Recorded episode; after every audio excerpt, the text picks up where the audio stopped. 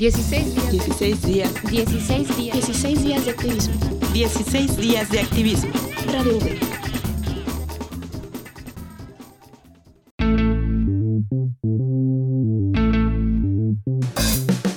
Los derechos en materia de salud sexual y reproductiva los ejercen las personas y el Estado, quien tiene la obligación de garantizarlos y promoverlos a través de legislación y políticas públicas adecuadas.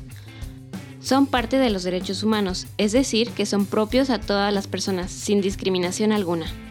Buscan garantizar que las personas puedan tomar decisiones sobre su vida sexual y reproductiva, con libertad, confianza y seguridad, de acuerdo a su vivencia interna asociada al cuerpo, la mente, la espiritualidad, las emociones y la salud, y externa asociada al contexto social, histórico, político y cultural.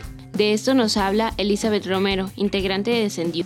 La sexualidad, pues, como sabemos, siempre ha estado presente o está presente en el ser humano desde el nacimiento hasta, pues, hasta que morimos, ¿no? Pero en el caso de los adolescentes y jóvenes sí se contempla una cartilla de derechos sexuales en, esta, en este grupo de población adolescentes y jóvenes con el fin de garantizar el acceso a los servicios de, de salud, tanto de orientación como a dotación de insumos para la prevención de, de embarazos no planeados y de infecciones de transmisión sexual.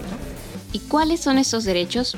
Eh, de estos son 14 derechos que bueno, va desde el derecho, al, como te decía, al acceso a la información, a ser atendido con dignidad, con confidencialidad, a que sus datos sean resguardados de manera privada, no importando la edad, ni el sexo, ni el género, ni la orientación, ni el grupo étnico, ni este, preferencia, ¿no? Se tienen que hacer con, con toda esta gama de servicios, pero manejando toda esta confidencialidad y respeto, ¿no?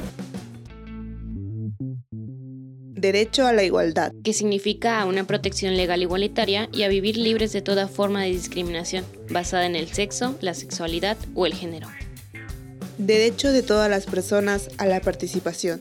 sin importar su sexo, sexualidad o género, Derecho a la vida.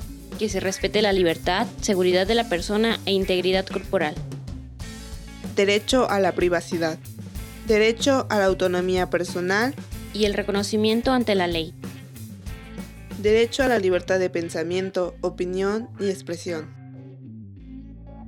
derecho a la asociación Derecho a la salud. y a los beneficios del avance científico,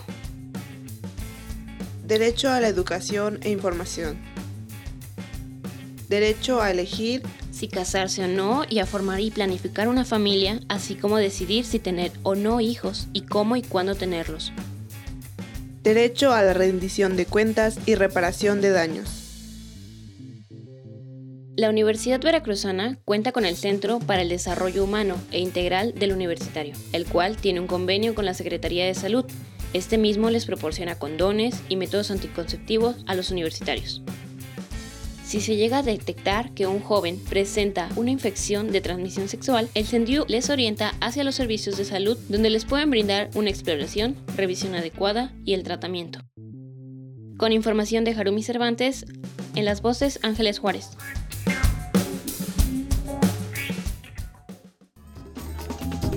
Dieciséis días. de- 16 días. 16 días. 16 días de activismo. 16 días de activismo. Radio V.